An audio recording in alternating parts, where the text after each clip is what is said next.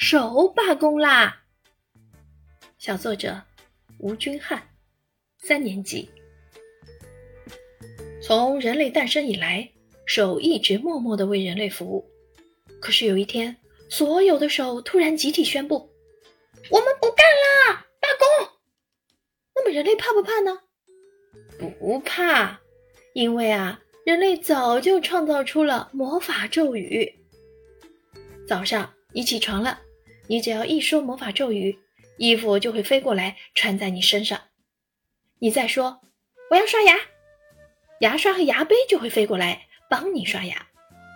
然后你说我要吃早饭，你就会瞬间移到餐桌的座位上，饭菜也会马上做好飘到桌子上来，勺子就会凭空动起来给你喂饭。你就像大林和小林中的主人公大林一样，享受着高档的服务。当你走出家门，再说一声“送我去上学”，立马就有无人驾驶的车开到你家门口送你去上学。你到学校时要上课了，要写生做作业，可是手罢工了，写不了字，怎么办呢？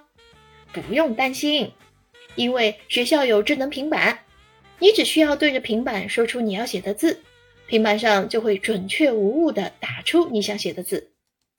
写完作业后。你只需要对着平板说“提交作业”，作业就会马上发送给老师了。回家后也是一样，在家里就可以把作业上交给老师。手罢工后，人类就靠着魔法咒语和许多智能设备生活，什么也不用做。